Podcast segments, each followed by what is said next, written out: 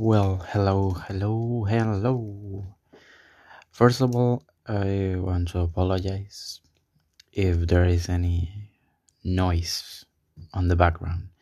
It is my cat that is humping my blanket, basically.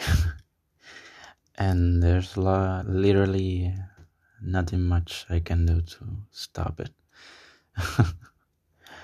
but well, apart from that, uh, there are more things that I want to talk to you that I want to talk to you about today.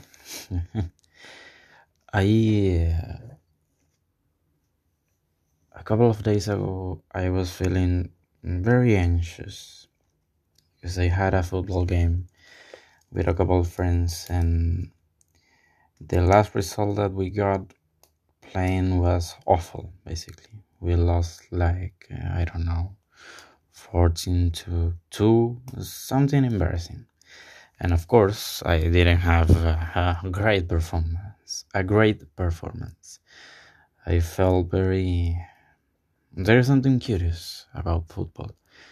Because because at least in me I think in a lot of men triggers this like uh, label of if you can play well you you can feel you are able to feel more men more masculine more that you have achieved most things more things.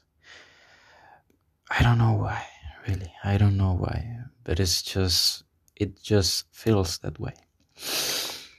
And after that game i was feeling like man awful and thinking the worst of myself and feeling really really small.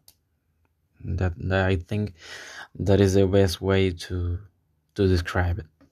I felt incredibly small. And well getting back to the story i had a game a couple of days ago and we lost as well horribly. But at least i proved myself that I was able to do more than I thought. I I proved to myself I proved to myself that I have those abilities I didn't think I had. I have. And that was nice, man. That was so nice. You can feel peace even. Because when you cross that barrier of fear, you can feel confident. Because most of us, oh well, I am going to talk on from my experience.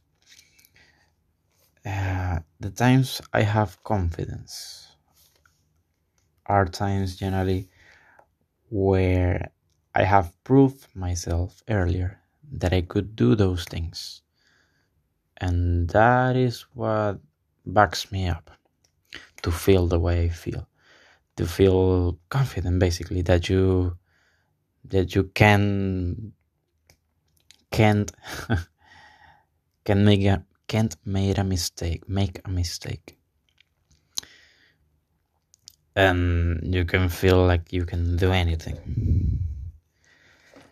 And how do you, how do you achieve that and I I was thinking like, yeah, but how do I feel so unconfident I don't know if that is a word. Why I don't feel confidence because I have never proved proved myself on that context that I could do it. So when I do it, when I am able to do it, then I will I will recognize that I am that I am able to do it. That is weird. I because sometimes confidence comes from no nowhere. And you have to generate for yourself without having any proof. Basically having a lot of faith in order to build that confidence but i i don't think that it is sustainable you have to prove it first to believe it on the long on the long run. You have to prove it. And keep keeping with this story, I I felt more confident. And yesterday I came back to my place and lay down on my bed and, and closed my eyes and I was thinking, you see, you just needed to pass through that fear. You needed that. And by passing through that fear, you could overcome those thoughts that you have that you weren't able to do something. Those thoughts that you have about yourself in which you can you couldn't imagine yourself doing that. In my case, playing decent or less bad than the other time. And that is interesting because I don't know if that gives me the key to confidence. Uh, I don't think it works that way. But at least I could prove it. Passing that fear gives you confidence. Experiencing that feeling of, I won't be able to do it. I won't be able to surpass this, to overcome this feeling, especially this feeling. Because thoughts come and go, but the feeling stays. And feeling fear constantly can be exhausting. So, if you have the courage to experience it and accept it and embrace it, you can base it. I don't know if you can get over it because you always have fear. But at least you can you can acknowledge that that was an illusion. That fear wasn't real, wasn't based on something that was actually true. I don't know if, if I am confusing you with all of with all of this logic, but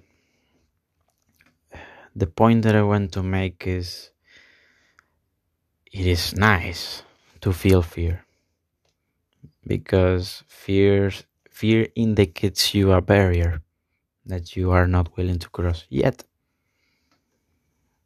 And when you start feeling a lot and a lot more fear it means that you are getting closer to that barrier. You are getting closer to experiencing uncomfort discomfort sorry discomfort. And you are basically getting out of your comfort zone. And that is where growth is. That's where improvement is at least that's what i strive for